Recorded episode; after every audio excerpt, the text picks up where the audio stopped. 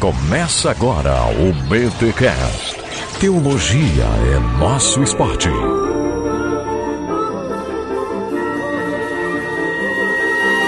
Muito bem, muito bem, muito bem. Começa mais um BT Cash de número 252, meu amigo. 252. Eu sou o Rodrigo Bibo e a ciência também crê. E ó, polêmica. Olha aí, irmão.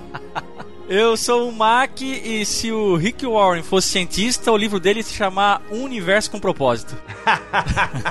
muito bom, muito bom, muito bom. Gente, estamos aqui com a turma de pesquisadores e cientistas da ABC2, que é essa turma aí que fala de ciência e fé, e nós vamos ter um papo aí falando sobre a sentido, a propósito no universo. Mac, você que editou está com um conteúdo mais fresco na cabeça, esse episódio é uma baita continuação daquele episódio que a gente gravou com o Guilherme de Carvalho e com o Thiago Garros. Exatamente, episódio imprescindível, né? É bom se você tiver tempo a escutar, inclusive, ou antes ou depois, porque não são necessariamente interligados, mas são dois episódios aí que se complementam. E eu vou te falar, cara, que papo maravilhoso é, é, saber aí que cientistas cristãos, né, muito comprometidos, não, a gente não está falando aqui de estereótipos, pseudociência, nem nada disso, uhum. cristãos que realmente levam a sério a ciência, mas que tentam colocar aí alguns pontos de reflexão que a gente sabe também que a gente não pode simplesmente fechar os olhos para tudo que a ciência fala, até porque tem coisa que a ciência não diz e que tem gente que coloca na boca da ciência, o que é bem complicado. Uhum. Olha só, então pessoal, se você está chegando por agora aqui em Bibotalk, é muito legal você ouvir o BTcast 195. O link está aqui na descrição também deste episódio e depois vem ouvir. Ah, mas Bibo, eu não quero ouvir agora, já tô embalado aqui, irmão, já tô no metrô, segurando com as duas mãos com fone de ouvido na orelha. Não dá. Pode ouvir tranquilamente, tranquilamente, não depende, esse episódio não depende daquele. Eu digo que forma aí uma duplinha dinâmica, show de bola. Beleza? Então confere aí, mas antes os recados nada científicos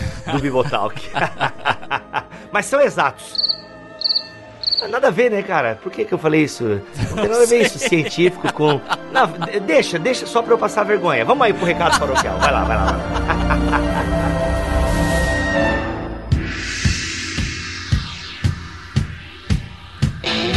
Nos recados paroquiais dessa semana eu tenho aqui comigo, e é sempre um prazer tê-lo aqui, Maurício Mac Machado. Fala, crente!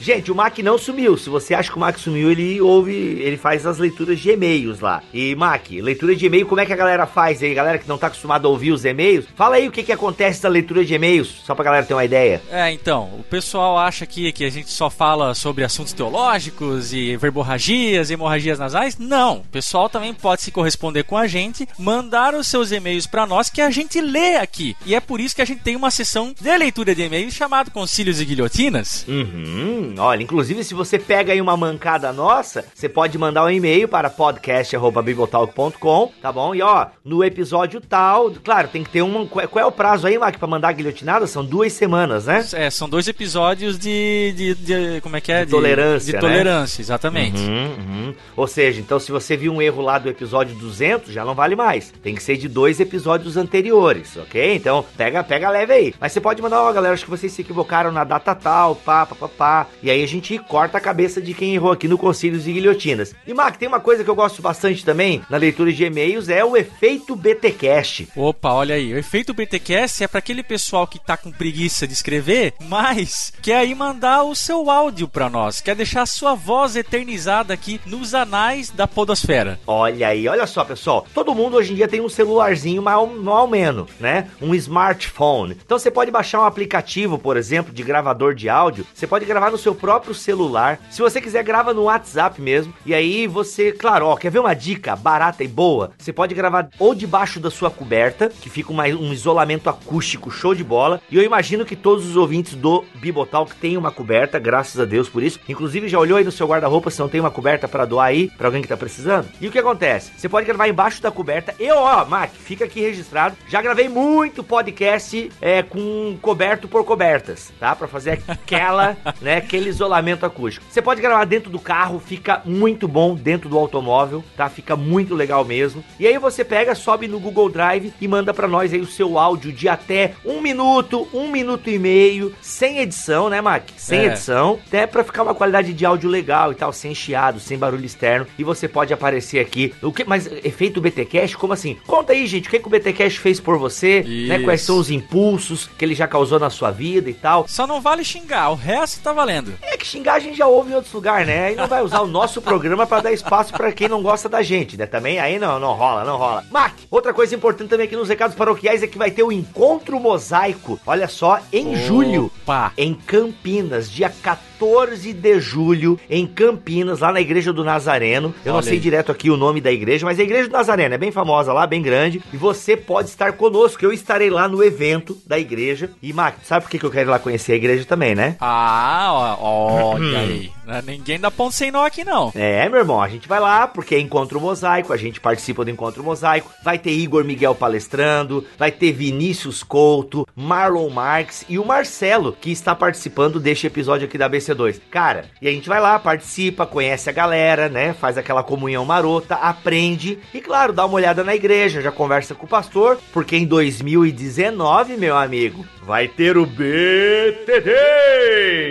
Olha, mais uma edição, a última aí foi show de bola e a gente tá praticamente confirmado que vai ter um segundo, só se Jesus voltar antes, né? Claro, seria ótimo, né? Seria ótimo não ter o BTD por esse motivo. É, a gente faz o BTD em outro lugar daí. É, ah, boa, boa, boa. Vai ter a ala do Bibotalk lá, a gente se reúne num cantinho para tomar um café. Então, gente, anota aí, 14 de julho, tá bom? Encontro Mosaico em Campinas a partir das 16 horas. Mais informações e também para você fazer a sua inscrição, o link está aqui na descrição deste BTcast, está lá na bio do Instagram do Movimento Mosaico, ok? Segue lá o Movimento Mosaico no Instagram e você pode fazer a sua inscrição, é bem baratinho, é valor simbólico mesmo e vai ser um momento muito bacana. E tá recheado os recados paroquiais hoje, Mac, porque falei com meu amigo aqui, com o Senhor Carisma, olha aí, olha aí. E, ó, você que é pentecostal ou quer leitura pentecostal de qualidade, com certeza editora Carisma. E, gente, não é jabá isso aqui, tá? É porque a gente gosta mesmo. E a gente. Alguém pediu, oh, eu queria comprar. Os mantenedores queriam comprar uns livros. Não, vamos conseguir desconto para vocês e para todo mundo que ouve Bibotalk. 20% de desconto com o cupom Bibotalk, tá bom? Cupom Bibotalk lá na editora Carisma. Compre o que você quiser. 20%? 20%, cara. É bastante, é bastante. É legal que assim, ó, né? Tem aquele frete. Pô, já, né? Dá aquele, aquela batida, né? Já aí. não fica. Porque o frete, cara, frete é uma coisa que a editora é obrigada a cobrar. Cara, quando uma editora faz frete grátis, mano, tipo a Amazon, assim, é doideira, velho. É, porque frete é caro, mano, é caro. Eu, pô, de vez em quando eu mando coisa aqui. Então, assim, 20% de desconto é muito legal. Tem boas obras lá da editora Carisma. Então, aproveita, né? Você que é de linha pentecostal, você que é de linha carismática, ou você que quer entender, né, esses movimentos a partir dos seus próprios autores, mano, eles estão lançando o que tem de melhor lá, é na área da teologia pentecostal. Então, confere lá. Então, um abraço e ele vai voltar aqui, o senhor Carisma, porque tem uns assuntos muito legais pra gente tratar e vai ser massa. É isso, Mac. Eu acho que foram os recados paroquiais aí, bem recheados. Falamos da Amazon, né? Nunca esqueça, compre na Amazon pelo link do Bibotal, que isso nos ajuda muito. Beleza? Fique então com esse episódio da ABC2, Cristãos na Ciência. Tá o time de cientistas aí, de pesquisadores. Tá muito legal esse episódio. Confira até o final e que tem evento show de bola vindo aqui pro Brasil. Você vai entender um pouco mais ouvindo este episódio. Bora lá!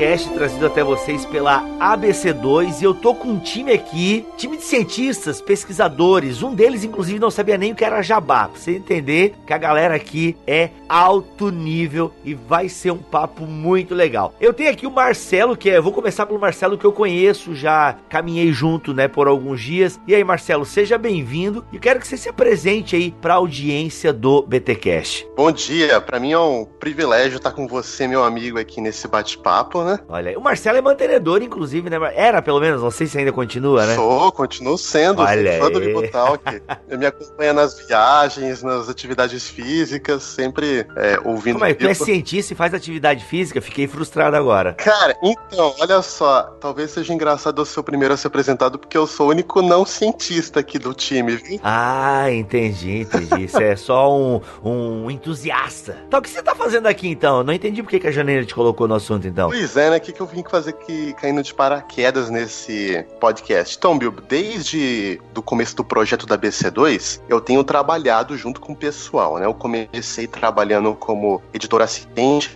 são dos diversos livros que a gente tem publicado aí sobre deficiência. E desde fevereiro desse ano, eu tô trabalhando mais agora perto da equipe da BC2 mesmo, acompanhando os grupos de estudo. Um dos focos do nosso trabalho são os grupos locais em diversas cidades, em diversos contextos, de pessoas que vêm para debater, conversar sobre fé e ciência. E eu tenho trabalhado especificamente ajudando novos grupos a se desenvolverem, ajudando os grupos a se consolidarem. Então eu tô junto com o pessoal aí. Legal, muito bom. E tenho aqui também na conversa Roberto Covolan. E aí, Roberto, seja bem-vindo ao BTcast. Diga para nós aí quem é você, o que que você faz na BC2, você é cientista, pesquisador, formado em física. Eu tenho um currículo bacaninha aí.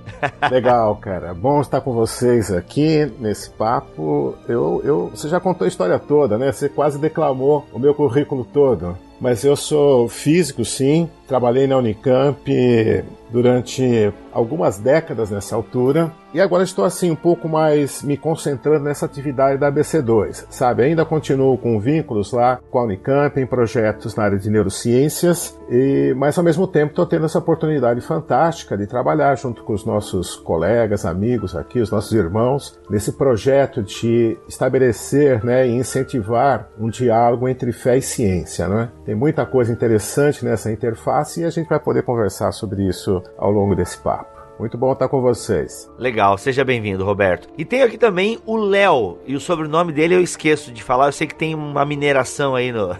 Léo Y, né? Eu chamo de Léo Y agora. E aí, Léo, beleza? Bom dia, bom dia, Bibo. Obrigado, é um privilégio estar aqui com vocês também. E, bom, meu nome, meu sobrenome é EY, então você tem que lembrar. I Why. Ah, então... EY, ok. É quando o mineiro leva um susto, então, exato, ok. Exato, exato. Então, bom, eu sou pesquisador agora, atualmente pesquisador bioquímico do Instituto Butantan, trabalhando com veneno de cobras, vendo se tem alguma, alguma molécula no veneno de cobra que pode ser usado para tratamento de câncer, alguma doença degenerativa. E já rodei um pouco o mundo aí também, fazendo pesquisa, tanto em, em nos Estados Unidos quanto na Inglaterra. E cá estou eu aqui também, junto com o pessoal aqui da BC2. Ô, Léo, não tem nada a ver com o papo, mas é que o, os nossos ouvintes, que eu represento os ouvintes aqui na conversa. Cara, o que, que veneno de cobra tem a ver com câncer? Assim, tipo, como é que vocês chegaram nessa possibilidade de que o veneno da cobra pode ter algum elemento ali que vai ajudar, né, nessa parada aí? Tenta resumir a tua vida aí em parágrafo, vai. Bom, na verdade, assim, o veneno de cobra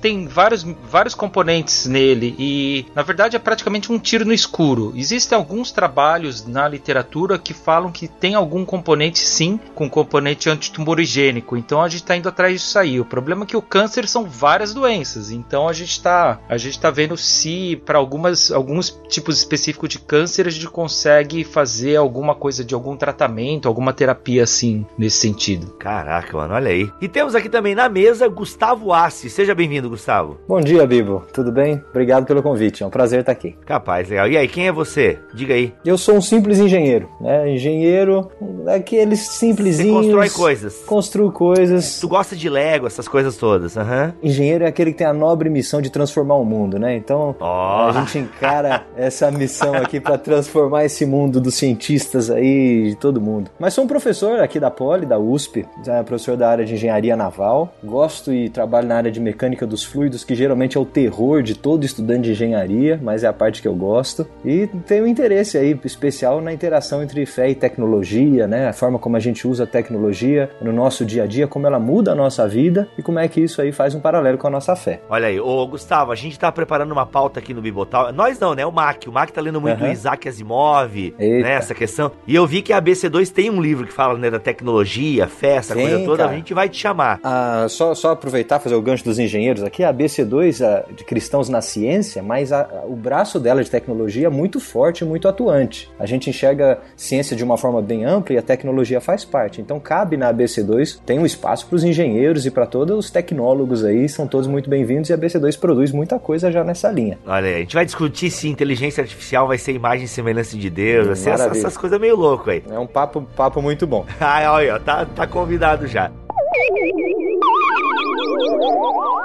Gente, muito legal, muito legal ter vocês aqui no BTcast pra gente estar tá falando um pouco sobre o propósito do universo. O Marcelo vai estar tá me ajudando a rostear essa conversa aqui, porque é tá ligado aí na, né, com o pessoal da BC2, nessa linguagem mais técnica. É claro que a gente não quer aqui trazer a linguagem técnica, porque o objetivo nosso não é aqui um, um podcast acadêmico, tá? Mas eu penso que tem muita coisa que vai dar pra gente pensar aqui. Marcelo, como é que a gente pode começar essa conversa aí dentro do tema proposto uh, ah, para essa conversa que é o propósito do universo. Olha, Bibo, eu acho que um, um bom gancho para a gente começar pensando é o seguinte: toda a tradição cristã, quando a gente pensa na nossa fé, na forma que ela se organiza, o tema de propósito é essencial, né? A gente canta nas nossas igrejas, a gente ouve nas pregações que Deus tem um propósito para cada um de nós, é, de que Deus tem um propósito é, para a história, de que em Cristo, né, todas as coisas estão convergindo. Então, esse tema de propósito é muito importante para a fé, para forma como a gente pensa a vida, pensa o nosso dia a dia. Agora, ao mesmo tempo, muitas pessoas, quando elas pensam na ciência contemporânea, elas pensam em algo meio que sem propósito, né? Pensa aí comigo. Quando alguns biólogos falam de ciência evolutiva, vão falar que ah, são uma série de fenômenos caóticos, fenômenos aleatórios que não têm propósito nenhum. Ou quando as pessoas pensam no universo que se expande, é, de bilhões e bilhões de galáxias, fala isso, você olha para isso, algumas pessoas vão sugerir isso não tem propósito. Mas talvez o que a gente quer discutir é: será que não? Será que essa narrativa que tem sido construída aí por alguns cientistas e alguns divulgadores, alguns do lado mais ateísta, é, ela se sustenta? Será que quando a gente começa a estudar o universo de verdade, para valer nos seus vários níveis, a gente também não pode encontrar propósito nele, direção nele? Então acho que esse é um bom recorte para a gente perguntar para os nossos amigos. E aí, meus amigos? Mas tem assim, esse pessoal que divulga, né, o, o o, o ateísmo, né? Ou, ou essas. Eu posso chamar de ciência naturalista. Ciência naturalista não é sinônimo de ateísmo, né? Mas geralmente estão associados. Como é que é? Só para eu poder entender aqui onde eu tô pisando. Sim, é, eu acho que você pode associar, sim, a ateísmo,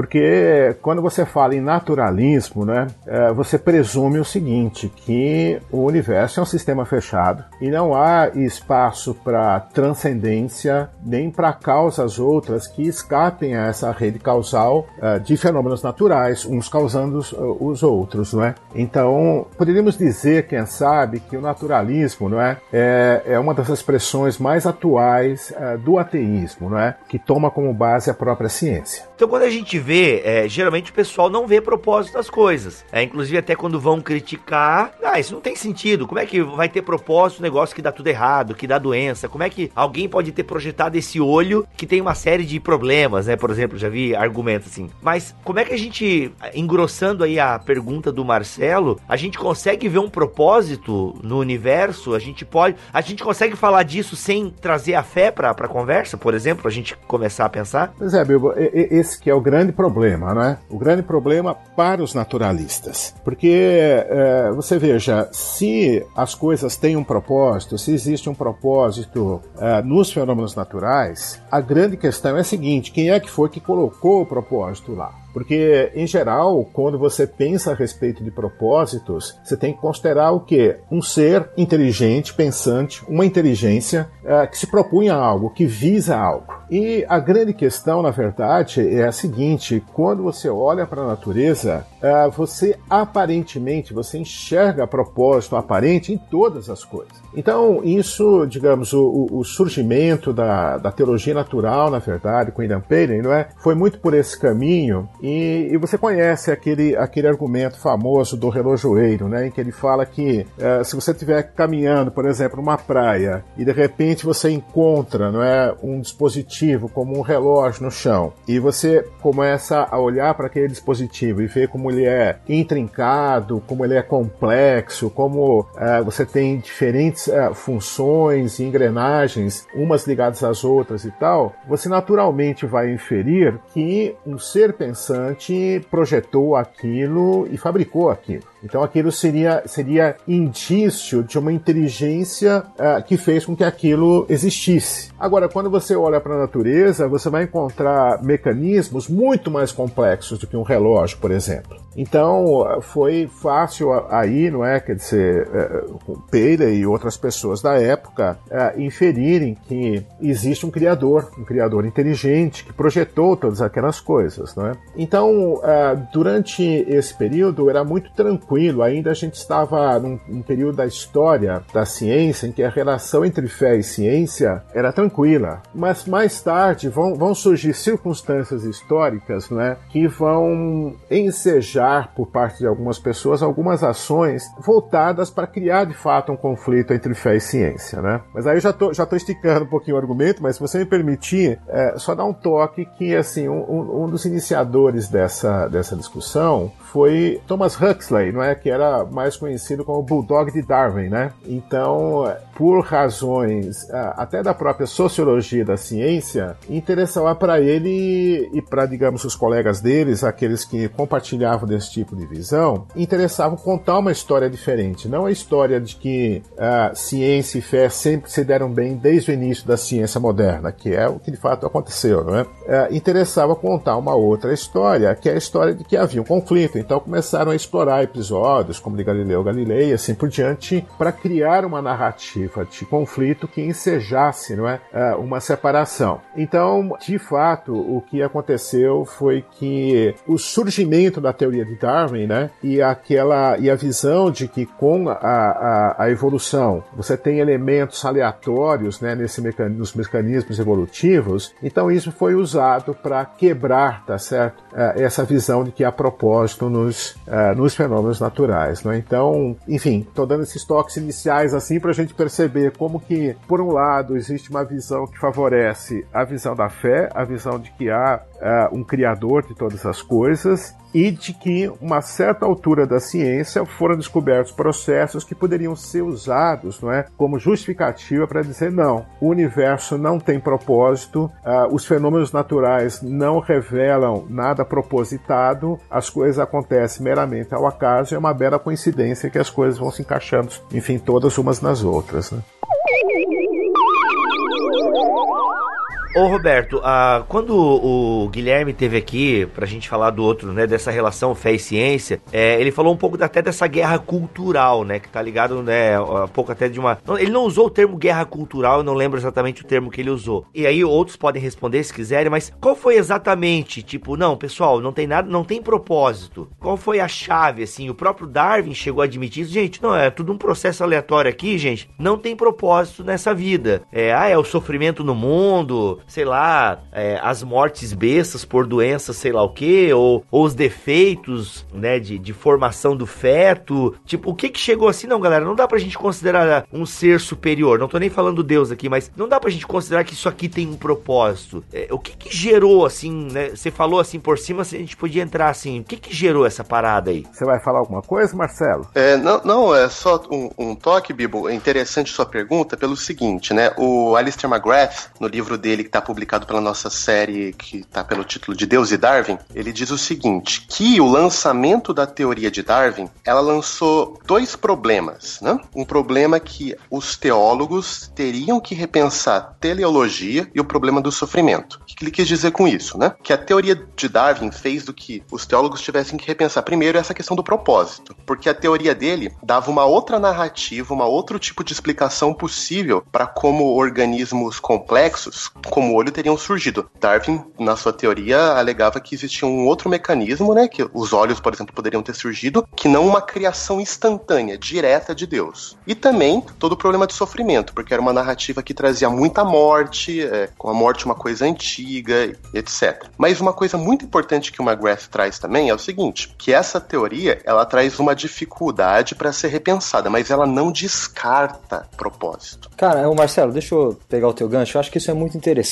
Tem gente na história que sempre foi atrás da, da busca por propósito na natureza ou através da ciência. Né? Então vai atrás de evidências que ou indicam uma ação proposital, uma intenção, porque buscar propósito é isso, é tentar ler uma intenção, né? Uh, ou vão atrás de, de evidências que negam ou que excluem a ideia de propósito. Mas eu acho que tem uma coisa que é anterior, que é mais profundo do que isso, porque nem toda pessoa tem uma curiosidade científica, mas todo ser humano tem uma fome, que é o que eu chamo de uma fome por uma busca de propósito na vida. Todo ser humano funciona mais ou menos assim. Ele não pode, não precisa entender muito bem como é que o mundo funciona, como as coisas se dão, como disse o Roberto, como as relações causais acontecem, mas ele tem uma sede, uma fome de saber o que, que ele está fazendo aqui, né? Isso faz parte das grandes questões da, do ser humano aí, da humanidade. Por que é que eu estou aqui? O que, que eu estou fazendo aqui? Então, é, a ciência pode responder muitas coisas, mas nem todas as coisas. E quando a gente fica fazendo esse tipo de pergunta para a ciência que examina o mundo natural, a gente quer que a ciência nos dê alguma resposta, mas às vezes ela não pode dar esse tipo de resposta. Então, o, o, que, eu, o que eu costumo ilustrar é o seguinte: se a nossa busca por propósito, que todo ser humano tem, é uma fome, a, a satisfação que a gente consegue com os resultados da ciência está num nível aí de aperitivo ou de tirar gosto. Ela nunca consegue matar essa fome. E tem gente que vai passar a vida inteira querendo se alimentar só comendo aperitivo, só comendo tirar gosto. Mas nessa grande questão aí, a ciência não tem condições de oferecer um prato principal, sabe? De fechar o assunto sobre propósito, de conseguir concluir ou ler intenções de um ser maior, né? Que está acima do mundo natural. Mas aí a gente,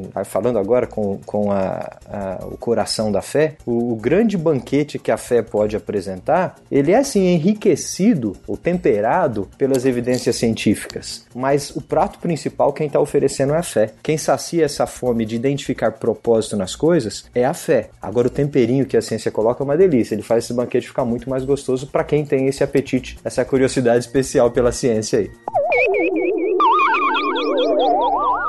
Gente, por que que a ciência, e isso tem a ver com o que eu evoquei o Guilherme ali atrás, mas por que que a ciência tem essa necessidade de negar o transcendente? Porque eu acho que a questão tá aí, né? Vem cá, Bibo, não, não, é, não é ciência, não é?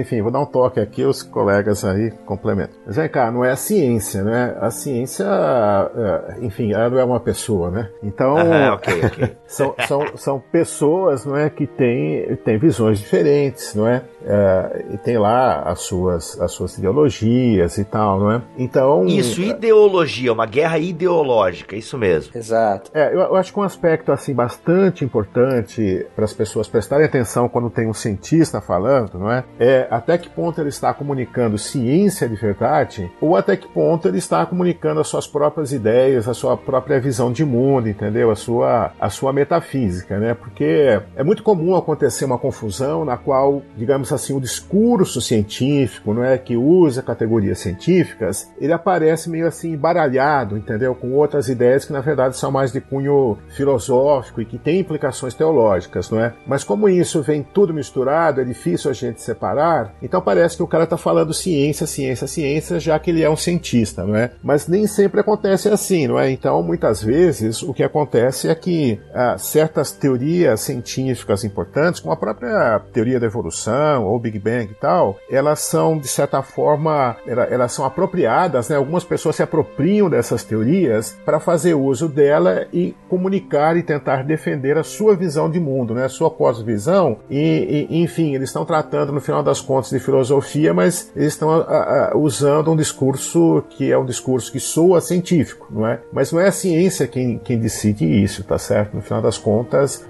esse tipo de discussão está mais no plano, no plano científico. A ciência fornece, na verdade, elementos elementos que vão uh, permitir uma discussão que se estende para além do, do, do, campo científico, não é? É isso mesmo. Deixa eu complementar, Roberto. A ciência, enquanto empreendimento humano, ela enxerga somente o mundo natural, ela investiga somente o mundo natural. Ela não tem alcance, por definição, para chegar no mundo sobrenatural ou para investigar o que é transcendente. Isso não quer dizer que o mundo transcendente não exista, quer somente dizer que, enquanto método científico, empreendimento científico, ele não alcança o que é sobrenatural. Daí, quem vai fazer o julgamento disso não é a ciência enquanto método, mas é o operador, o cientista enquanto pessoa. Por isso que a ideologia, né, as suas ideias, a forma de ver o mundo que mandam aí. Se ele quer enxergar um mundo somente como mundo natural e dizer que isso é tudo que existe, ele vai colocar todos os seus ovos na cesta da ciência e dizer tudo que eu posso descobrir, a ciência tem condição de descobrir. Mas aquele que não é um naturalista, que vai dizer eu permito, ou eu concebo, eu até creio que exista alguma coisa transcendente ou além do mundo natural, uh, eu vou dizer que a ciência é boa, é perfeita e é, e é capaz de descobrir o que existe no mundo natural. Mas além disso, eu não consigo ir com ela. Quem vai me levar até lá é outra coisa, é a fé. É, justamente tem aquela história do God of the Gap,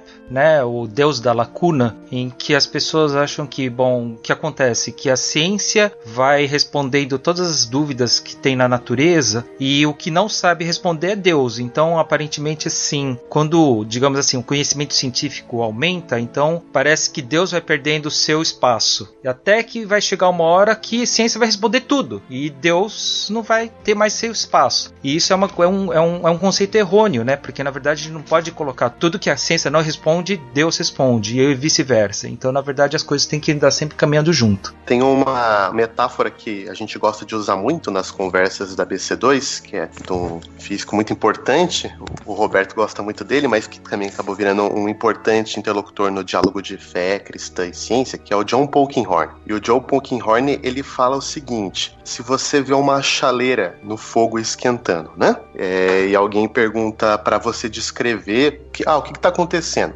Tudo que um cientista vai poder falar, ele vai poder falar que o fogo, como uma fonte de energia, está fazendo com que as moléculas de água dessa chaleira se acelerem, estejam aumentando de movimento. Isso faz com que a temperatura aumente até a água entrar em temperatura de ebulição e você usar aquilo para que é isso que está acontecendo. Mas alguém pode falar também, não, o que está acontecendo é o seguinte, é que minha avó está esquentando água para fazer chá. Qual das duas descrições está mais correta? Elas são recortes diferentes. O cientista está explicando como, mas há um, um, outro nível importante aí que é o propósito, a direção, né? O porquê. O porquê.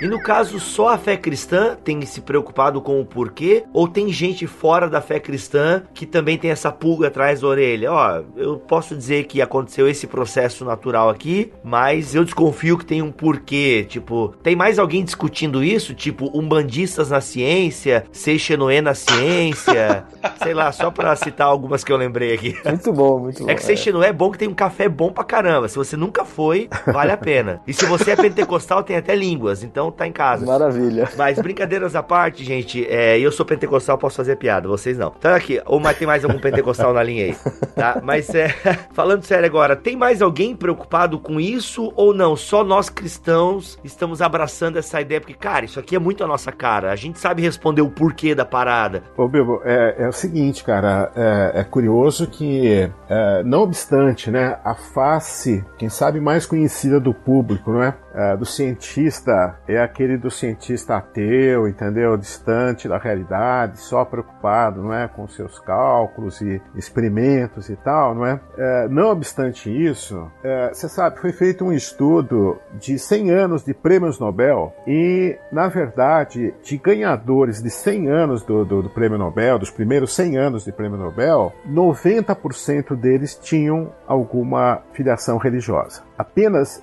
10% desses cientistas né, eram cientistas ateus ou agnósticos ou, enfim, livre pensadores, conforme eles gostam de se, de se fazer chamar. Né? Então você veja, isso é um dado bem importante: 90% eh, dos cientistas que ganharam prêmios Nobel em 100 anos tinham alguma filiação religiosa, sendo que desse percentual, 65% eram de alguma denominação cristã. Caramba! Mas uh, com isso, quer dizer, eu estou de uma maneira meio enviesada respondendo a, a, a, sua sua pergunta, porque você veja, assim, de uma maneira bastante preponderante, os cristãos foram ganhadores de prêmios Nobel, né? Mas também você tinha um percentual bastante elevado de judeus, cerca de 20%, que é um dado bem interessante se você considerar, porque 20%, os judeus não são, obviamente, 20% da população mundial, né? Mas 20% dos, dos ganhadores de prêmio Nobel eram judeus, não é? E uh, o restante aí de outras denominações, não é? Budista,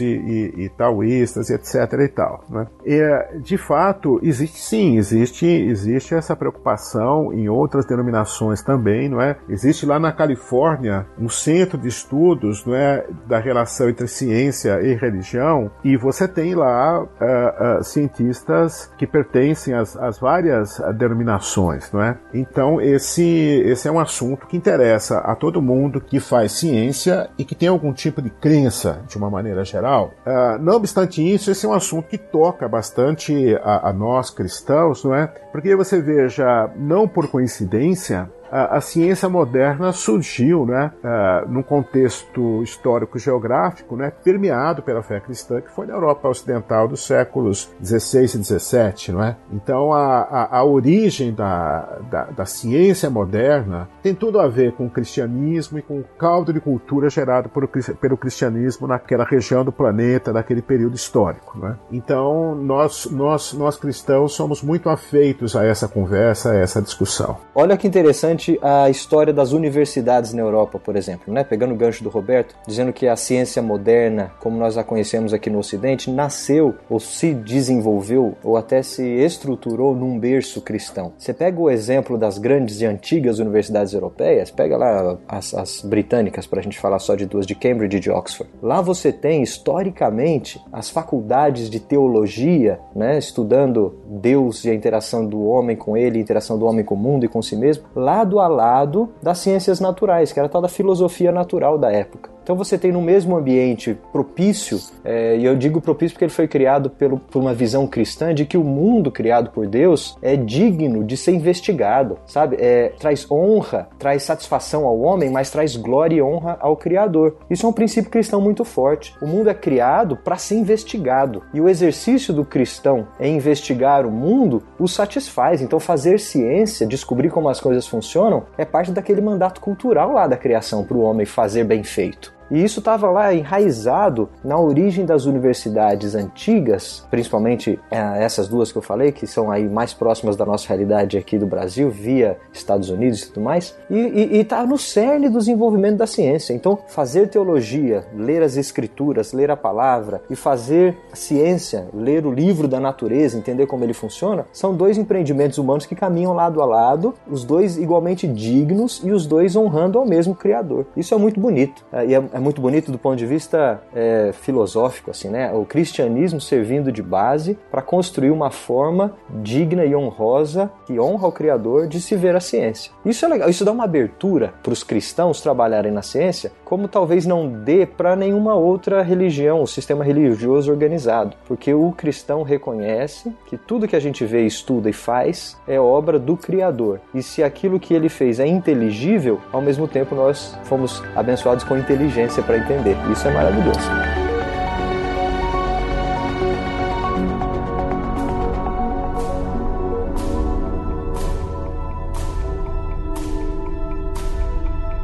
pode soar estranho assim para algumas pessoas que uh, a gente resolva fazer uma, uma conferência sobre fé e ciência cujo tema é propósito, né? Se há propósito no universo ou uh, esse esse palavrão que a gente usa aí que é teleologia, não é? Às vezes as pessoas a gente fala teleologia, as pessoas estão acostumadas a ouvir teologia e ficam pensando que nós estamos falando teologia. Mas a verdade a discussão é, é, é a conexão entre as duas coisas, né? Entre a teologia e a teleologia teleologia, não é? Mas só lembrando um pouquinho aí que, que essa expressão teleologia, não é, tem a ver com telos, né, que vem lá do grego, que significa justamente isso, propósito, finalidade, né? Então a teleologia, na verdade, seria em princípio o, o estudo uh, do universo sobre esse ponto de vista, né, da finalidade última das coisas, não é? Pensada assim no seu campo filosófico, né? É, mas é importante, não é, a gente olhar para isso, porque existe, existe um aspecto muito muito curioso e muito interessante que a certa certas coisas que fazem parte da nossa vida e elas nós estamos tão imersos naquilo que fazemos que a gente nem se dá conta delas, não é? Então, um aspecto fundamental é esse: nós somos seres que possuem propósito e todas, tudo aquilo que a gente faz, não é, tem alguma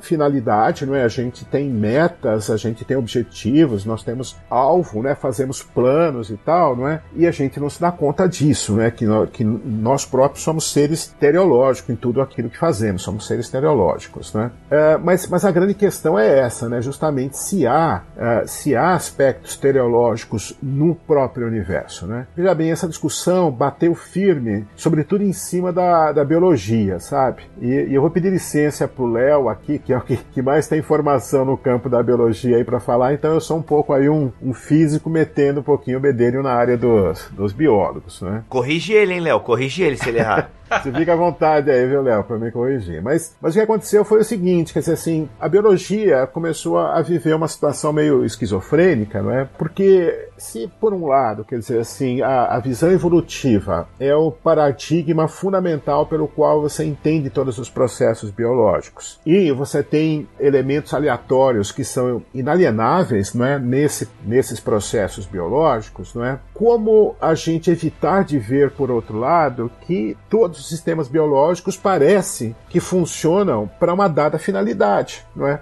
Afinal, se você começa a eh, estudar o corpo humano também, os diferentes sistemas, você vê como existe uma integração perfeita entre os diferentes sistemas e, e não dá para a gente olhar para aquilo e não dizer, por exemplo, que o estômago faz tais coisas com tal finalidade, não é? Que o intestino funciona assim com tal finalidade, ou se você considerar as diferentes uh, partes do cérebro, não é? Que uma tem cumpre tal função, a outra uma outra função e assim por diante. Então, os biólogos ficaram numa situação assim, ficaram meio encrencados, porque pela ideologia, não é, que eles tentavam propor a partir daquilo que vinha com o darwinismo, eles tinham que vender a ideia de que não há propósito nos fenômenos naturais. Mas, por outro lado, você olha para todos os sistemas e não, não dá para escapar de enxergar finalidade em tudo. Todas as coisas funcionam assim perfeitamente bem imbricadas, né, concatenadas, uma, uma nas outras, não é? e com sistemas naturalmente não é? produzindo certos resultados que cumpriam uma meta, digamos assim. Não é? Então, essa discussão no campo da biologia foi tal que resolveram inventar uma outra expressão. Então, eles criaram a expressão teleonomia que é parecida, né, obviamente, com teleologia, mas eles queriam que, na verdade, fosse enxergado aí né, por trás dessa expressão teleonomia que você tem processos aparentemente teleológicos, não é? Mas eles são só aparentemente teleológicos, né? Eles não são, não têm uma finalidade porque existiria alguém como sendo aquele que teria imposto, não é? Esse, esses propósitos lá, é?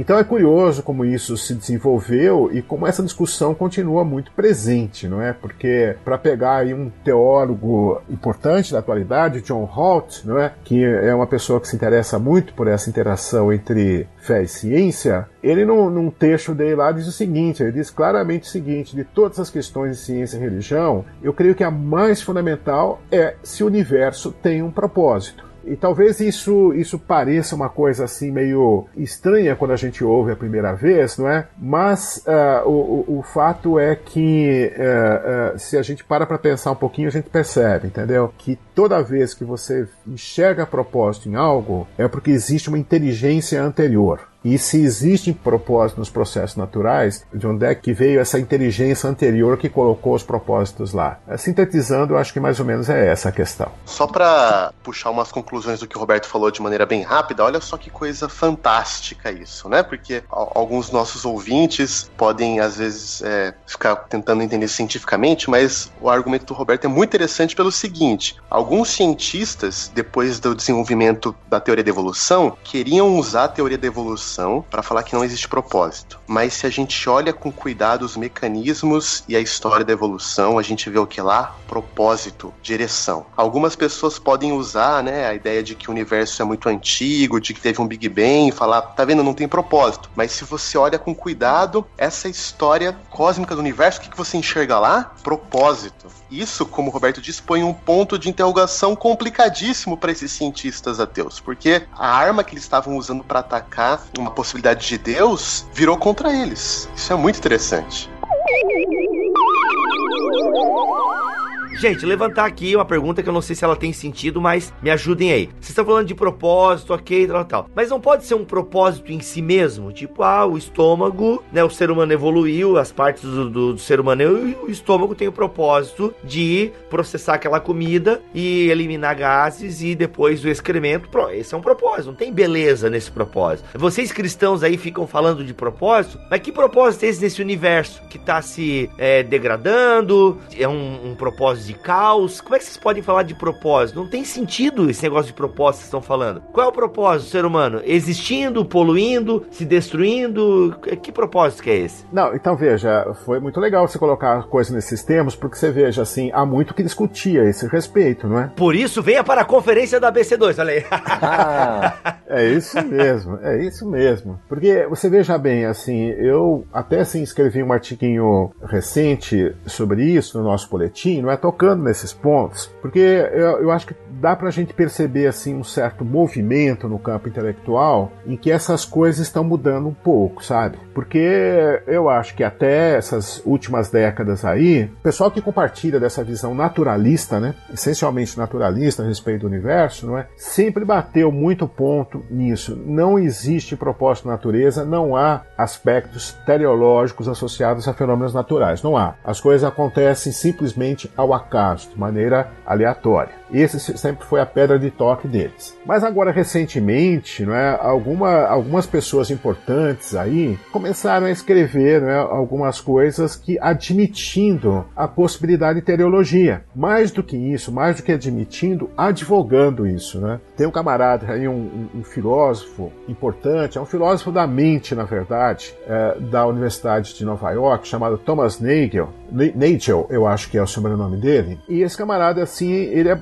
bastante, sempre foi muito considerado no meio acadêmico e tal. Ele é autor de alguns textos clássicos a respeito dessa discussão de, de mente, interação mente-corpo, consciência e tal. Só que em 2012, né, alguns anos atrás, aí ele publicou um livro chamado Mind and Cosmos, né, a mente, o cosmos, na qual ele defende essa a, a existência do que ele chamou de leis teleológicas. Então, olha só, ele presume, além da existência das chamadas leis naturais, que são essas leis que a gente, enfim, desde a escola básica vai estudando lá, leis de Newton, leis de Mendel e assim por diante. Leis de Murphy, brincadeira.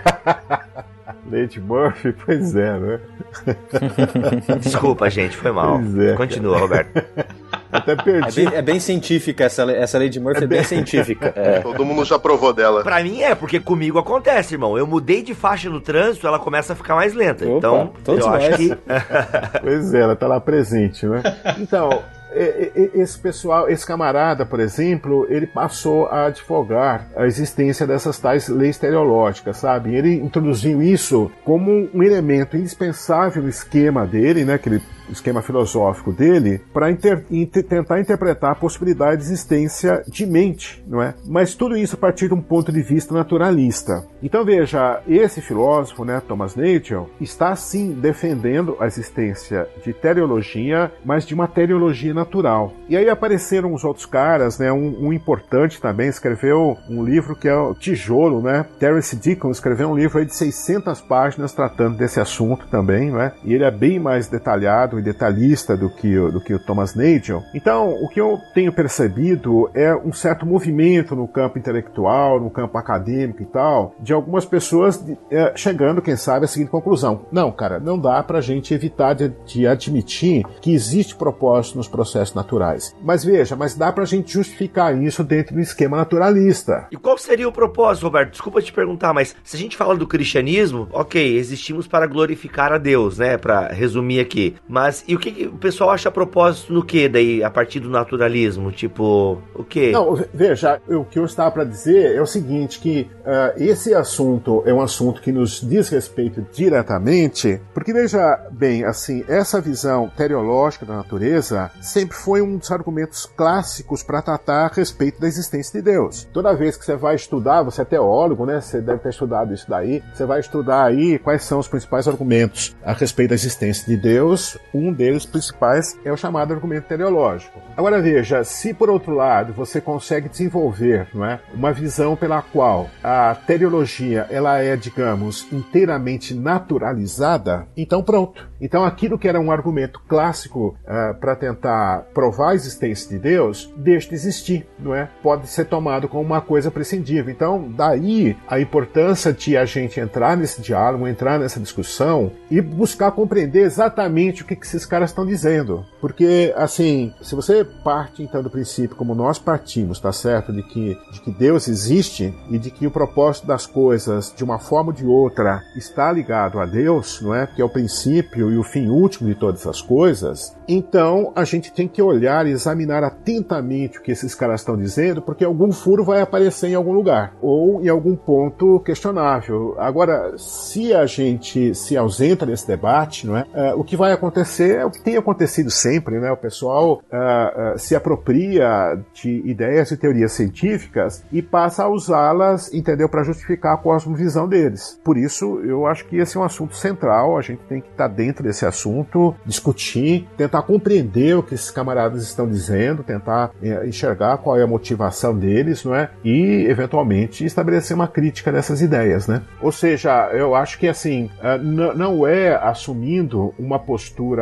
anti-intelectual ou anti-científica que a gente lida com esse assunto. Isso é, acho que não, não deve ser essa nossa postura. Nossa postura, ao contrário, deve ser aquela de entrar na discussão e trabalhar no próprio campo que eles próprios trabalham, entendeu? Para ver até que ponto uh, aquilo que eles presumem com os pressupostos e tal estão bem estabelecidos e justificam ou não a visão que eles estão aí tornando público e, e, e discutindo e tal. Ô Bibo, eu posso fazer um comentário? Eu, eu gosto da, de umas ilustrações, umas analogias bem. O cara pergunta se pode fazer o comentário e já começa a falar. Mas se você não puder, você fala agora então, vai. Tá bom. Pode? cara, não, é o seguinte, isso que o Roberto tá falando é muito, é muito interessante, muito profundo. E eu fico com medo que às vezes não fique claro para alguém que nunca pensou nessas questões até do ponto de vista científico. Eu tenho que pensar assim, ó, tem dois níveis de propósito que às vezes são confundidos. O primeiro nível, vamos chamar assim, que é um, um propósito que investiga o fim objetivo das ações. É, ma é mais mecanicista. Ele assim, é como se você estudasse uma cadeia de causas e efeitos. E é isso que a ciência consegue fazer de certo modo, com certa propriedade. Ela indica alguma coisa de propósito. Por exemplo, imagina que eu queira fazer um bolo. Eu vou separar os ingredientes, vou colocar a farinha, vou colocar o, os ovos, o chocolate, depois vou bater tudo, depois vou colocar na forma, depois vou assar. Tudo que eu estou fazendo, se eu for analisar do ponto de vista material, natural aí, cientificamente, vai indicar o propósito de cada passo em no final ter um objetivo completo que é o bolo assado. Ah, e a ciência tem condições de investigar ou de descobrir propósito analisando uma cadeia de processos, de causas e efeitos, porque ela vai ver que aquilo ali progride para alguma coisa no final. Então, nesse nível, eu consigo fazer uma leitura de propósito e ter um entendimento de propósito, e a ciência até pode e deve fazer isso. Então, existem aí é, métodos científicos de identificar propósito em processos que chegam à conclusão que, opa, se A aconteceu, depois B aconteceu, depois C aconteceu dessa forma, é porque a intenção final era chegar em Z, ok? Chegar no bolo assado. Mas tem um outro nível de propósito que a ciência não consegue testar uh, ou experimentar, que é o propósito relacionado à intenção ou à motivação. Eu posso fazer esse bolo dos ingredientes mais elementares até chegar no bolo assado, mas o propósito de eu fazer o bolo é agradar a minha esposa no dia dos namorados, porque ela gosta de bolo, entendeu? É o exemplo da chaleira lá que o Marcelo trouxe, né? Exatamente. Eu posso conseguir cientificamente analisar o propósito do processo, mas talvez eu não consiga se o, o motivador não declarar a sua intenção, eu nunca conseguiria descobrir esse propósito. Agora a fé vem justamente aí, porque o propósito da intenção, ele é declarado, ele é revelado por Deus, e a gente só consegue conhecê-lo por causa da revelação. Então a nossa interação aqui é uma mistura de identificar o propósito no nível mais elementar, que é causal, causa e efeito, que a ciência consegue, misturado com aquilo que é intencional, que é revelado, que é, da, é, é palavra, é escritura. E o crente consegue ver isso muito bem, porque ele faz ciência muito bem, ele entende a escritura muito bem e aquilo tudo faz sentido. Agora, o não crente, o naturalista, ele só consegue olhar para um aspecto do propósito, porque ele não reconhece a revelação. Então, para ele, tudo que há de propósito tem que caber dentro dessa categoria investigável pela ciência. E aí ele não esgota os níveis de propósito, ele só consegue ficar parado no primeiro nível achando que aquilo é tudo que existe. Perfeito. Vamos comer bolo então. Vamos comer bolo lá em, lá em Recife, a gente come bolo junto. Gente, caminhando para o final aqui da nossa conversa, eu queria então que vocês dessem as considerações finais desse assunto aí, que a gente só tocou na superfície. Uh, gente, eu, eu, agradeço muito aí, Bibo, essa oportunidade aí de a gente bater um papo aqui sobre esse tema da nossa conferência. A gente tocou nesse assunto, digamos, sobretudo aqui do ponto de vista científico e filosófico, mas nós vamos ter lá uh, aspectos uh, teológicos importantes que vão ser tratados. Uh, um dos caras uh, que, que vão estar presentes, né, o Tremper Longman, é um teólogo biblista bastante conhecido mundialmente, vai estar aí tratando desse assunto e uh, as conexões que ele vai estabelecer são nesse nível, né? Por exemplo, a questão de propósito divino e origens humanas é uma das palestras que ele vai falar e o outro é propósito divino e imagem de Deus, questão de Adão e Eva, todos esses esses assuntos vão ser discutidos ali em conexão com essa temática científica, filosófica e tal. Então, uh, acho que essa, essa conferência vai ser, vai ser muito legal e, e as implicações são muito grandes, sabe? Assim, a gente tem que olhar para o futuro, viu, Bibo? E, como eu disse, a gente tocou nessa rápida discussão aqui mais em aspectos filosóficos e científicos, não é? Mas tem a tecnologia vindo aí, né? Eu sei que esse, esse é o assunto do Gustavo, né? Mas só para dizer para você vocês que ah, nessa área em que o pessoal pesquisa ah, sistemas inteligentes, né, inteligência artificial e tal, uma das coisas mais quentes do momento é o pessoal tentar desenvolver aquilo que eles chamam né, de sistemas propositados. Então, então veja você, o pessoal está tentando achar aí as chamadas criar arquiteturas cognitivas, né, uh, em sistemas em sistemas computacionais que sejam propositados, né? Eu particularmente sou, digamos, um pouco cético, né, de que isso seja uma coisa realizável, mas enfim, é uma coisa que está na ordem do dia aí e está sendo discutida também. Irmão, a Skynet, cara, o pessoal tá querendo, eu, eu sou contra. A Skynet vai surgir aí, estamos tudo lascado. Schwarzenegger tá velho, não vai vai poder ajudar a gente. Eu só fica a dica aí, não mexe com esse negócio aí, irmão. Hasta la vista. E aí, Léo? Bom, é, puxando um pouco mais pro lado biológico, então, acho que foi muito bom participar aqui da nossa conversa e falando que, acho que principalmente os biólogos, que a gente gosta de sempre pensar que o propósito nosso em biologia, o propósito do, de qualquer ser vivo é, é sobreviver. Sobreviver e multiplicar é isso. Uh, mas eu acho que tem muito mais coisa além disso. Eu acho que temos um outro propósito ainda acima de tudo isso. Eu acho que uh, esse, essa conferência vai ter muito a trazer. Né? O Roberto falou aí de um dos palestrantes que está vindo. Eu gostaria de puxar por um outro lado. Uma das outras palestrantes que está vindo aí é, é, a Jennifer Weissman. Ela é pesquisadora, cientista da NASA, é, tem estudado a origem das estrelas e planetas. Então é, seria muito interessante ouvi-la para saber como que uma cientista da NASA vê o propósito nosso aqui também. É, como que Deus também tem orientado a gente, como que Deus tem um propósito acima de tudo em termos astronômicos, digamos assim.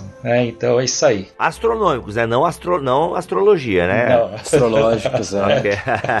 Muito bom. E legal que é uma mulher, né? Porque parece que quando a gente fala em ciência, isso dá uma outra discussão também, porque na teologia, dominado por homens, né? Quando a gente pensa em ciência, também geralmente vem muitos homens na cabeça, mas legal que a conferência tem, tem mulheres e tá dando espaço, assim. Ah, com certeza, com certeza. E ela é, é quente, porque ela, já, ela se formou é, em física pelo MIT, depois ela fez doutorado em Harvard em é, astronomia, agora ela tá na NASA, vocês podem até ver, tem página no Wikipedia, então ela é uma pessoa bem top que vai estar tá vindo aí falar com a gente. E aí, Gustavo, que vai voltar para falar sobre imagem de Deus e tecnologia aqui, o Mac já, já é teu fã, cara. O Mac já Se Deus quiser. tá editando esse podcast podcast e já tá louco para fazer uma pauta contigo aí. Vamos conversar sim, vai ser um prazer. Bibo, obrigado pela, pela conversa, foi muito gostoso conversar aqui. Preparando para a conferência, cara, de Recife, eu só queria que os ouvintes pensassem o seguinte: antes da BC2 ser uma associação de nerds cientistas, porque isso é que nós somos mesmo, né?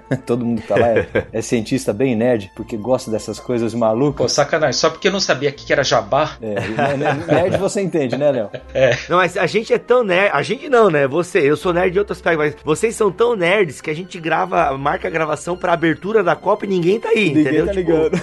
É, ok, beleza. Né? Vai Brasil, ai, ai, ai. é Penta, né? Não, é Hexa agora. Qual que é que a gente é? Nem sei, ok. A gente ainda é Penta, a gente tá arrumando pro Hexa. Ah, Rumo ao Hexa. Uau, rumo ao Hexa, ok. Uau, né? Fala aí, Gustavo. Mas então, cara, antes, antes de sermos somente cientistas nerds, cara, a associação é uma associação de cristãos. Então eu queria convidar a todos para participarem dessa associação na certeza de que lá você vai encontrar irmãos na fé, que entendem que a associação e que esse, esse trabalho trabalho todo é um ministério, é feito para servir ao reino e ajudar os irmãos a entenderem melhor como é que se dá o, a, o relacionamento entre fé e ciência. Não é um, uma, uma satisfação mental que você vai ficar lá só se deliciando com as nerdices da ciência, mas é alguma coisa muito próxima da nossa realidade que serve à igreja serve ao reino e, em última instância, é um grande encontro da família da fé. Todo mundo que vai estar lá é cristão e é irmão e está interessado num tema que enriquece a nossa fé. Então venham participar da conferência em Recife com esse espírito, que vai ser uma reunião muito, muito gostosa.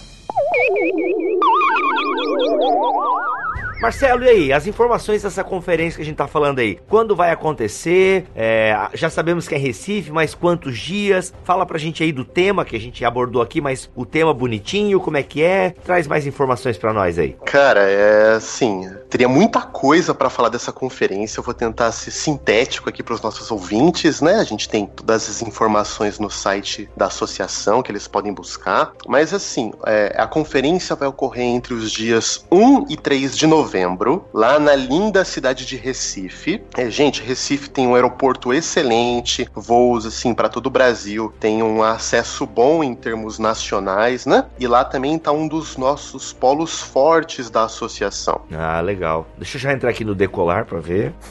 já vai se programando, né? Além disso que, lembrando todos que a nossa conferência acaba num sábado, então sobra o domingo inteiro para dar uma passeada lá em Porto de Galinhas, né? Aproveitar a esticada cada viagem para dar uma, olhada na, nos pés. É Guararapes o aeroporto lá? Aeroporto Guararapes? É Guararapes. Eu acho que é isso mesmo. Ah, ok. É um aeroporto muito bom, por sinal. A gente teve lá há pouco, né? Agora, Bilbo, tem uma questão que o, Roberto gosta de, de falar sempre nas nossas conversas, né? De que às vezes no Brasil a gente tem aquela, aquela síndrome de vira-lata, de elogiar tudo que acontece fora do Brasil, de ficar com inveja dos eventos que ocorrem nos Estados Unidos, na área de cristianismo, eventos de teologia, mas mas às vezes a gente não se dá conta da importância e do alto nível de algo que está ocorrendo aqui em solo brasileiro. Eu, assim, talvez um pouco de ousadia, diria que esse é um dos eventos mais importantes que vai ocorrer no solo brasileiro esse ano. E talvez, se a gente for caçar em nível internacional, seja difícil achar uma conferência que vai reunir tanta gente de alto nível que nem a segunda Conferência Nacional dos Cristãos na Ciência. Alguns nomes já foram destacados aí, como a Jennifer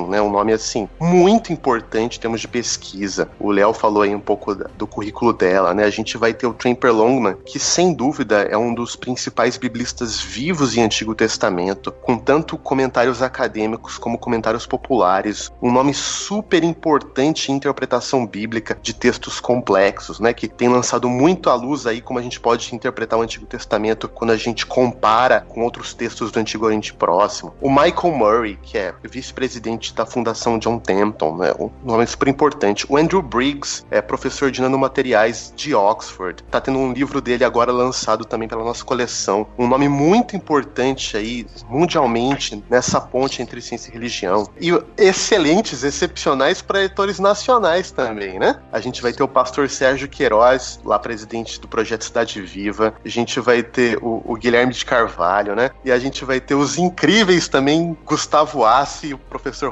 Covolan, oh. palestrando. É imperdível. Então, uma pergunta: essa galera uh, dos inglês aí, vai ter tradução simultânea? Vai ser com. É, vai ter. Vai ser dublado? Vai ser.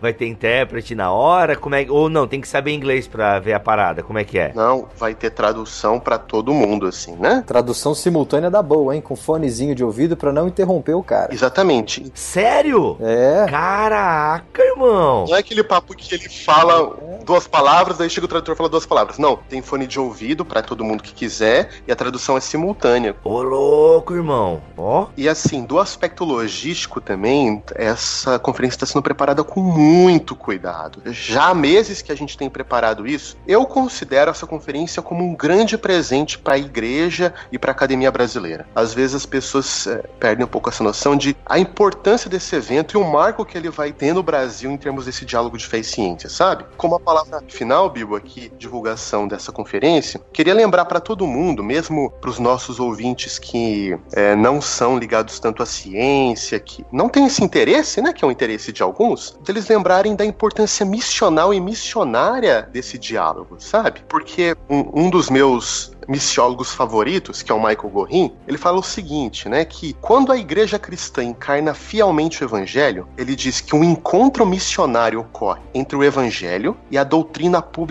reinante da sociedade. E eu acho que ninguém vai discordar que a doutrina pública que tem reinado, organizado, estruturado toda a sociedade, pelo menos ocidental, é a ciência, né? É o Facebook, cara, tá errado. Mas o Facebook, né, é fruto científico. Então, se você olha o celular, se você olha as interações sociais, os meios de transporte, as roupas, as comidas, tudo está permeado de ciência. E sem a gente perceber, isso tem dado forma à sociedade, isso tem moldado o jeito que a gente pensa, o jeito que a gente vê o mundo, o jeito que a gente cria os filhos, até o jeito que as pessoas organizam a igreja. Não, e é. Fa... Ô, Marcelo, te interrompendo aí, é, cada vez mais canais no YouTube estão surgindo ah, falando de ciência, né? Eu vou pegar o exemplo do Nostalgia. Era um canal que falava de cultura pop da década de 90 e ele agora tem o canal Nostalgia Ciência, né? Só para pegar um um exemplo aqui. E, e, e ele atinge milhões, repita comigo, igreja, milhões tá, de visualizações falando sobre ciência. Então é, é inegável. A ciência é, tá na boca do povo, por assim dizer, por conta desses, dessa galera que tá fazendo, né, falando sobre ciência nos seus canais no YouTube, que atingem milhões de pessoas. Né? A gente lembra do Felipe Neto, que só fala asneira. Mas não, tem gente aí que tem milhões de seguidores e estão querendo falar sobre ciência. E assim, né, mesmo quem não fala de ciência vive, pisa é, na ciência o tempo todo. Então, é assim, é fundamental para a igreja pensar seriamente dessa relação. O que, que a gente pode pensar de fé ciência? E não tem lugar melhor, com certeza, do que essa conferência. Ela, assim, é uma dádiva para a gente ter isso no nosso país.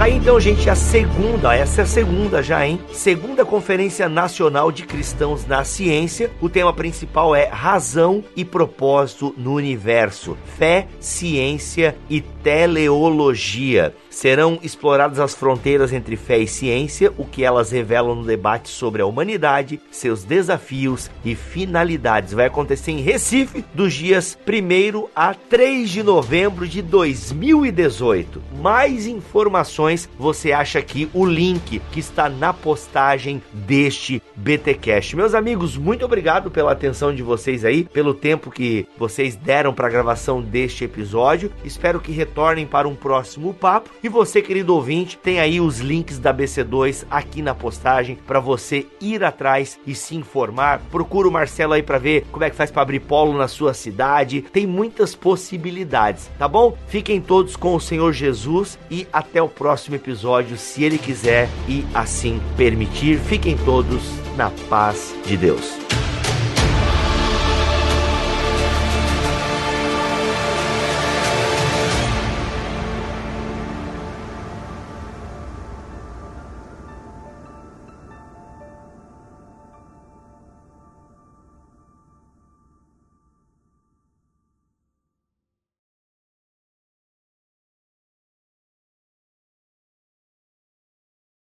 Só uma correção, você falou 2008, é 2018. Sério? Caraca, mano. Deixa eu, deixa eu falar aqui que depois o meu editor, é, ele... Eu falei ele 3 de novembro de 2008, é isso? Foi. Ok. 3 de novembro de 2018. 2018. 2018. 2018. 2018. Tipo, ele alguma deve encaixar ali. 2008 mais 10.